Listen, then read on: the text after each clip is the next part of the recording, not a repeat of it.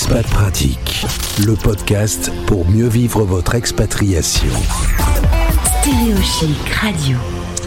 En partenariat avec Expat Pro, on va retrouver notre euh, invitée du jour dans cette Expat pratique. Elle s'appelle Nadège et j'ai dit une bêtise tout à l'heure, j'ai dit que tu étais en Nouvelle-Zélande mais tu es en Espagne. Il faut dire qu'il faut arriver à te suivre Nadège. Bonjour. Bonjour Gauthier, merci, merci euh, de me recevoir.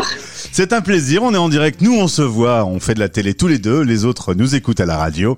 On va parler dans un instant de ton accompagnement des conjoints d'expat. Euh, tu m'expliquais qu'il y avait un vide à combler et tu proposes euh, avec tes services de combler ce vide. Mais juste un mot sur toi.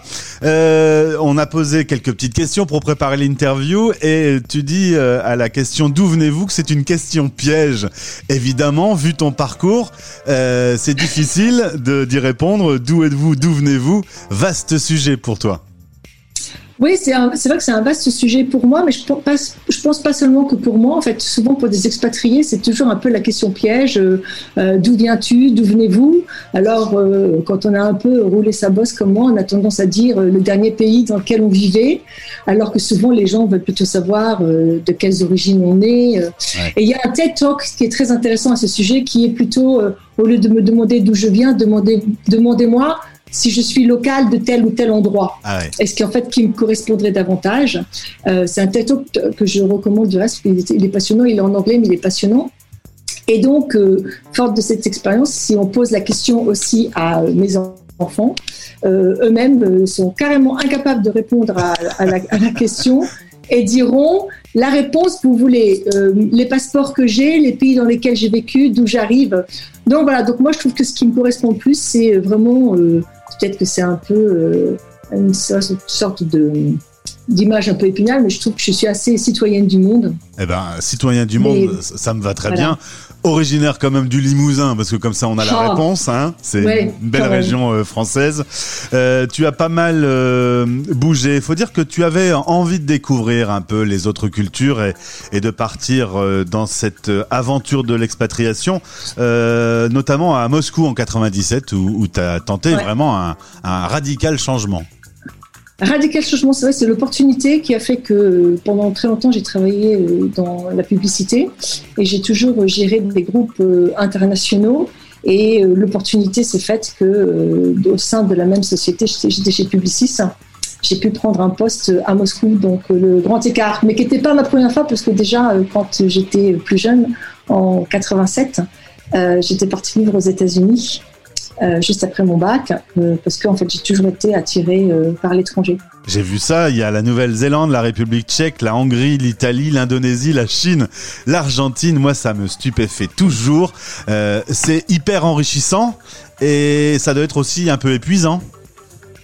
Alors c'est vrai que c'est très enrichissant et c'est vrai que c'est aussi épuisant parce que euh, ben, la vie d'expatrié comme ça où en 20, 25 ans on fait euh, presque 10 pays, ça fait quand même un rythme de changement euh, assez soutenu, à peu près tous les deux ans ou trois ans, avec trois enfants. Donc oui, c'est enrichissant. c'est souvent beaucoup de logistique et toute une partie aussi émotionnelle qu'il faut gérer pour soi, pour le partenaire et pour les enfants.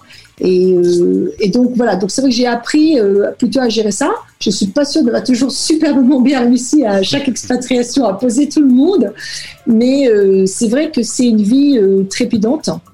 Et je pense que c'est important de dire que comme toute vie, elle a ses plus et elle a ses moins.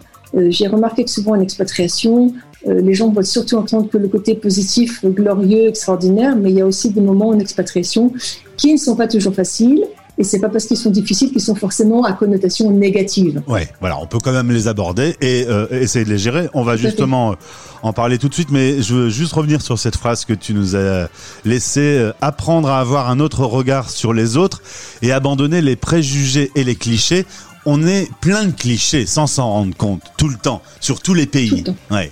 Et il faut arriver quand on y arrive dans ce pays à, à, tout laisser de côté et à, à se faire son propre avis. Tout à fait, c'est vrai.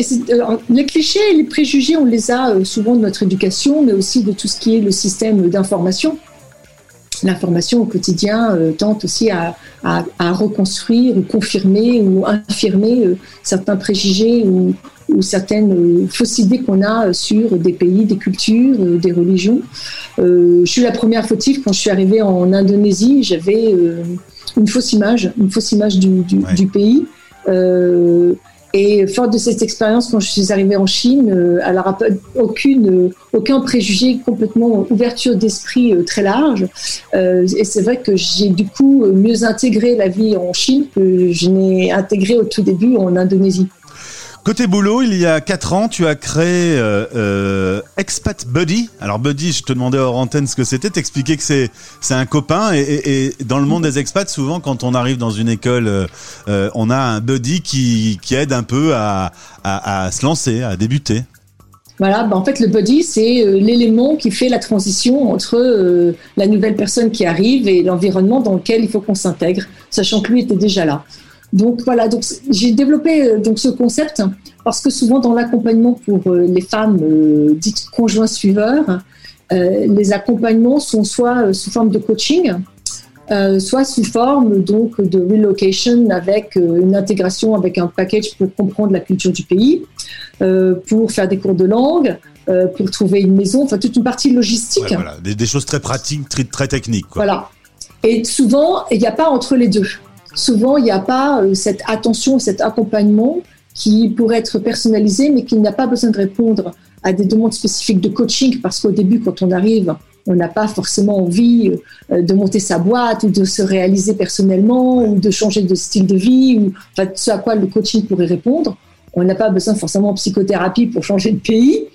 Et, on, et, donc, du coup, il y, avait, euh, y avait un manque. Et donc, j'ai créé des Expat Body pour vraiment répondre à cette demande d'accompagner et de pouvoir entendre et d'offrir un, lieu de, parole euh, aux femmes qui sont conjoints suiveurs, sans jugement, sans préjugés, parce que je pense que mon expérience fait que, euh, bon, ça, c'est mon, c'est mon, un peu mon, mon USP line, qui est que euh, bah, je suis pas dans leur vie, mais j'ai déjà été dans leurs chaussures plusieurs fois. c'est une euh, belle image. Euh, tu accompagnes euh, et tu gères notamment le stress lié à ces moments où, ben, dans sa tête, on a des émotions, on a des sentiments, on est un peu chahuté. Complètement chahuté. C'est vrai que souvent, quand on est, alors si en plus on est maman, quand on arrive, on, on a une abondance de choses à gérer qui sont très logistiques. Et on a souvent tendance à se mettre un petit peu en bas de la liste des choses parce que c'est vrai qu'il faut accompagner les enfants. Et la transition d'un pays se fait pas au détriment de la transition que l'on vit soi en tant que personne. Donc nous aussi, notre vie, c'est faite de transition. Nos enfants sont faits de transition. Si on arrive dans un pays A et qu'on est enceinte, l'expérience sera différente lorsqu'on va changer dans ce pays B et que l'enfant aura déjà deux ans. Donc c'est ce que j'essaie de, de, là, j'essaie de mettre un outil en pratique qui est donc cette superposition de toutes ces transitions, parce que la vie continue, on est en expatriation, mais la vie, elle continue et on, a des problématiques ou on a des, des attentes euh, qu'on aurait eues dans notre propre pays. Est-ce que tu as un conseil à, donner justement quand quelqu'un débute une expatriation et que tous les codes ont changé, euh, les enfants sont maintenant dans une nouvelle école, le mari a une nouvelle mission, un nouveau boulot, il travaille beaucoup et, euh, et ben toi tu es tout seul à la maison et, c'est même pas vraiment ta maison encore. Donc euh, il y, a un premier conseil justement, tu le disais peut-être un peu tout à l'heure déjà, être sans préjugés et, partir à l'aventure de cette nouvelle vie? Oui, alors je dirais la première chose, euh, je pense que le meilleur conseil, c'est d'être bienveillant avec soi-même. Numéro un, une grande bienveillance et que c'est pas grave si on est triste, que c'est pas grave si on se sent un peu isolé, que c'est pas grave si on n'aime pas le pays dans lequel on vient d'arriver, que c'est important d'accepter. Ah, petite coupure Zoom. Se dire, ah bon alors, la vie est ici maintenant et qu'est-ce que je peux faire? Comment est-ce que je peux transformer ces émotions pour qu'elles deviennent un avantage, un plus et qu'elles m'aident à, m'intégrer? Et si on est chahuté par ces émotions, eh bien on te contacte. Et voilà, on m'appelle The Expat Body euh, parce que je crois que je peux tout entendre. Je peux tout on peut tout partager. Il euh, n'y a, pas de, a pas de sujet tabou, que ce soit euh, parce qu'on a envie de dire qu'on déteste là où on est. Et ça aussi, c'est OK. Eh bien, c'est très simple pour te contacter Tous les liens sont dans ce podcast et dans la story Instagram du jour, le compte Instagram expat-ressources. Et il y a évidemment, en passant, par le partenaire Expat Pro où on pourra te retrouver. Merci d'avoir été avec nous depuis Barcelone ou, comme nous dans le nord de la France. Tu as un temps maussade aujourd'hui? Un temps merveilleux aujourd'hui. Ah, Désolé Gauthier, comme très souvent à Barcelone. Force est de constater. Merci beaucoup. Merci Nadège, belle journée à toi. Merci beaucoup pour cette opportunité. Merci. Merci, au revoir. C'était Expat Pratique.